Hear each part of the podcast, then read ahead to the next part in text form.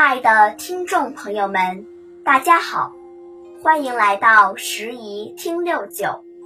今天由北京市海淀区非物质文化遗产传承人赵维月老师为大家讲述《曹雪芹传说》第二十篇《曹雪芹鉴定古画的故事》。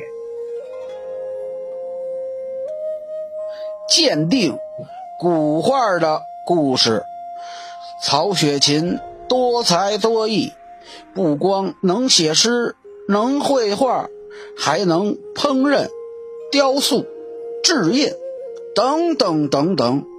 听老辈人说，他还会鉴定古画、复制古画呢。今儿个呀，咱们就讲一个曹雪芹鉴定古画的故事。曹雪芹小时候。家里挂了好多字画，有时候他就缠着叔叔和家里的师爷问这个问那个。那个时候，南方啊，苏州、杭州、扬州这一带伪造古画成风，有些地儿世代都做这个，成了造假的世家。虽说假，可这活儿。做的是好，不是真行家呀，是根本啊看不出来。回到北京，曹雪芹到各亲戚家串门时，也没少琢磨这墙上挂着的那些字画。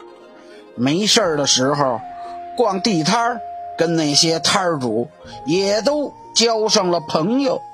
一来二去。他就对那些造假、磨骨的技术门儿清了，怎么存雨水呀？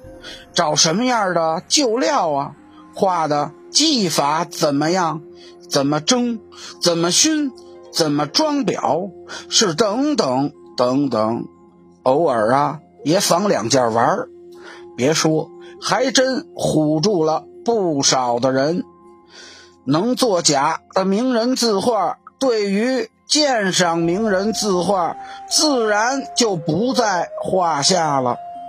有一次啊，一个叫傅良的朋友到整白旗找这曹雪芹，干嘛呢？原来傅良的哥哥到扬州给皇上办差，回来的时候顺便呀带了点儿当地特产回来，因为啊知道傅良喜欢名人字画。尤其喜欢明朝仇英的美人儿，所以啊，就给他寻摸了寻摸。别说这功夫不负有心人，还真让他找到了一幅。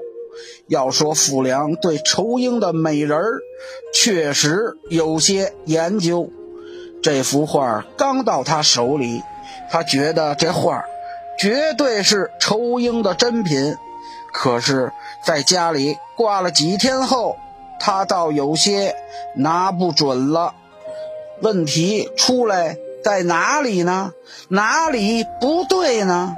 他自己啊也说不好。本来想等曹雪芹进城时让他看一眼，结果等了几天，傅良就耐不住性儿了。今儿就带个书童到香山来找曹雪芹，到整白旗一问，知道曹雪芹没在家，到卧佛寺啊找老和尚聊天去了。又派书童去找，这曹雪芹听说傅良把事情说完，好一阵子没说话，是左看看右看看，看了半天。又让这傅良啊把画提着，从画的背面冲着太阳仔细端详了一阵子。傅良啊很是心急，说道：“二爷，您看这画。”雪琴请傅良坐下，让童子把画收了，说道：“三哥，您这件东西不错，虽非仇英之作。”然结构舒展，笔法细腻传神，颇得仇英美人画法之三美，真拿出去跟这仇英传世的一些东西比一比，您这件东西不落下风啊！听曹雪芹这么一说，傅良啊，忙说道：“要您这么说，这是后世的仿品喽。”可是如何知道这是仿品？作伪之人又怎么有这么大的本事呢？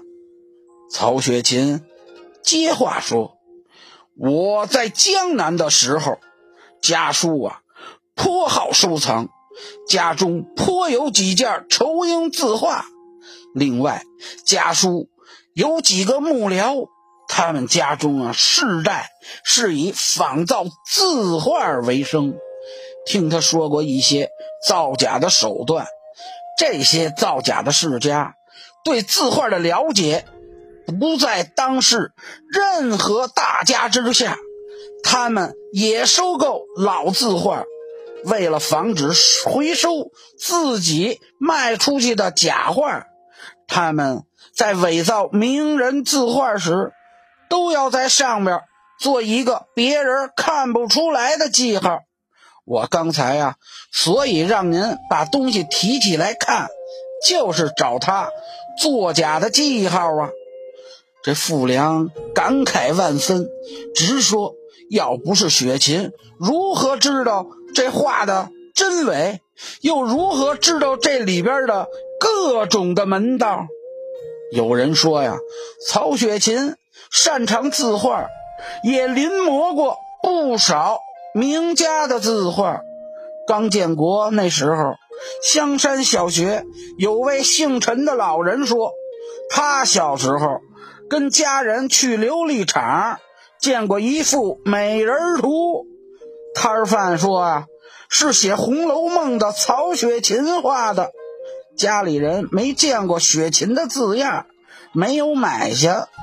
不知道是不是曹雪芹画的？